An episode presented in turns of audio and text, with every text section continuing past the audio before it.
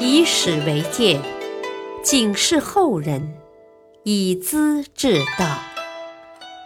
品读《资治通鉴》，启迪心智。原著司马光，播讲汉乐。第一百一十集，王斌言辞斥兄长，温峤假罪至钱凤。王家是大家族，兄弟姐妹很多。看不惯王敦跋扈作风的，还有一个王斌。王斌是王敦的堂弟，也是周仪的好友。正当王敦驻兵建业城边，得意洋洋的时候，元帝派王斌前去慰问，颇有点讨好的味道。王斌先到周乙家中，面对灵堂，哭泣吊唁了一番，然后再到王敦的军营。王敦见他愁云惨雾，一副悲哀神情，忙问是怎么回事。王斌淡淡的回答说：“啊，是到周家致哀去了，这会儿心情还没平静下来呢。”王敦一听，火冒三丈：“那周仪自己找死，能怨谁呀？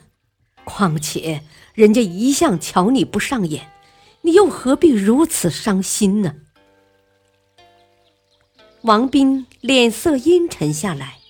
很严肃地说：“周伯仁在朝廷之上，虽然谈不到耿介刚直，却也从不献媚讨好、结党营私，算得上忠厚至诚的君子啊。再说，他也是你的亲戚，你当了丞相之后，不是下了大赦令吗？大赦之后再杀他，言而无信。”我怎么能不伤心呢？王敦正要辩解，哪料王斌勃然变色，站起身来，指着堂兄的鼻子训斥道：“哥哥，你侵害朝廷，抗拒天子，杀戮忠良，图谋不轨，大祸就要临头了，还不及时改弦更张，我真替你难过。”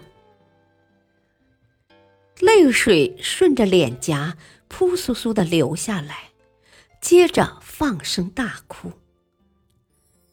王敦沉不住气，厉声吼道：“你太狂妄了，以为我不能杀你吗？”当时王导也在做，看气氛这么紧张，很替王斌担心，劝他向兄长认错。王斌气哼哼的。极不耐烦，我脚疼，掰不得。再说我错在哪里？你们倒是说说看。王敦鼓起眼睛，脚疼吗？比起脖子疼，味道怎样？意思是要杀他的头。王斌只当没听到，拔脚就走了。王敦想篡夺帝位。王斌多次苦劝，要他以大局为重，切莫闹出丑事来。一天，为了这事，王斌又在堂兄面前唠叨。王敦烦了，要左右把他抓起来。王斌面色冷峻，质问道：“去年你把我们王家最能干的兄长王成杀掉。”今年又想杀死我这个不讨好的兄弟吗？你就杀吧，只怕天地难容。王敦听了，默不作声，但很快就把他调出京师，到豫章做太守去了，免得看了心烦。不杀王斌，倒也不是王敦心慈手软，对自家的兄弟就心地宽厚一些。而是因为他要夺权，毕竟得靠自家人。打虎还是亲兄弟嘛，更何况夺权篡国，还不是为了王家的利益吗？元帝司马睿受王敦挟制，忧虑气愤，四十七岁时就病死了。太子司马绍继位，史称晋明帝。明帝想改变政局，头一招便是任用当时非常有名的温峤做中书令。温峤原是闻鸡起舞的英雄刘琨的遗侄，他才华卓卓，谈吐高雅，评论人物切中实际，一句话说出来，社会上都要奉为准则。江东的名士像王导。周乙、庾亮一般人都佩服他，彼此是相交很深的朋友。王敦又怕又恨，故意请他做自己的左司马，以便挟制。温峤涵养很高，深谋远虑，明知不能推辞，便决定将计就计，见机行事，于是爽快地答应了。温司马到任后，真像个下属的模样。他小心谨慎，办事勤快，凡是府中的大事，先向王敦报告，还不时的献些小计谋，好像要帮他篡位掌权的样子。对王敦的心腹钱凤尤其尊重，逢人就说他好。钱氏仪精神满腹。他说的精神是指人的气概和风度。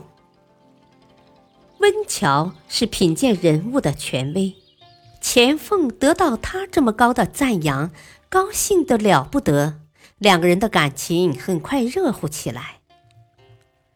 恰巧丹阳缺太守，这里是京城健康的郊区，形势重要。温峤向王敦提出。啊，京师的咽喉地带要格外重视，丞相应当选派自己的人，皇帝任命倒不一定合适呢。王敦很赞成，问他选谁去恰当。温峤说：“我看钱凤最好不过了。”钱凤也向王敦推荐温峤，显得很真诚。温峤连连推辞，装出完全不感兴趣的样子。王敦再三考虑，决定还是温峤出任，同时嘱咐他随时注意朝廷的动静。温峤得手后，怕钱凤在背后搞小动作，经常思谋预防的策略，一时找不到法子。临行前。王敦设宴饯行，温峤起身敬酒。只见他走到钱凤面前，斟满酒杯。没等他端起，温乔灵机一动，装出醉态，身子一歪，手里的护板掉在钱凤头上，把礼帽打落了。接着板起脸孔，生气的样子：“啊，钱凤啊，你有什么了不起呀？”温太真敬酒，竟敢不接杯子。说罢，提起酒壶，歪歪扭扭的走了。钱凤莫名其妙，给他抢白一顿，很想发作。王敦以为温峤醉了，当即把钱凤劝住。温峤启程上任，向王敦告别，泪水满面，依依不舍。出了大门，又转回头来，伫立不动，一副无限留恋的神情。他走后不久，钱凤便向王敦提出警告：“啊，温峤跟朝廷的关系很深呐，不是丞相能够相比的。他跟庾亮尤其亲密，恐怕信任不得呀。”王敦笑道。呵呵，太真昨日喝醉了，有点不礼貌，你就容忍不下说他的坏话吗？本来是实实在在的情况，竟变成一场假戏了。温峤到了任上，把王敦的种种用心报告明帝，请朝廷做好防备，又和庾亮谋划讨伐王敦。消息终于传到王敦的耳中，一种受嘲弄的感觉陡然升起。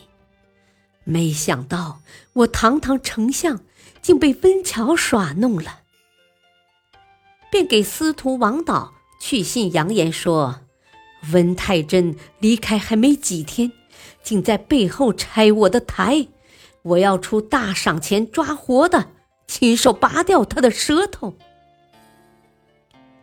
温峤岂是等闲之辈？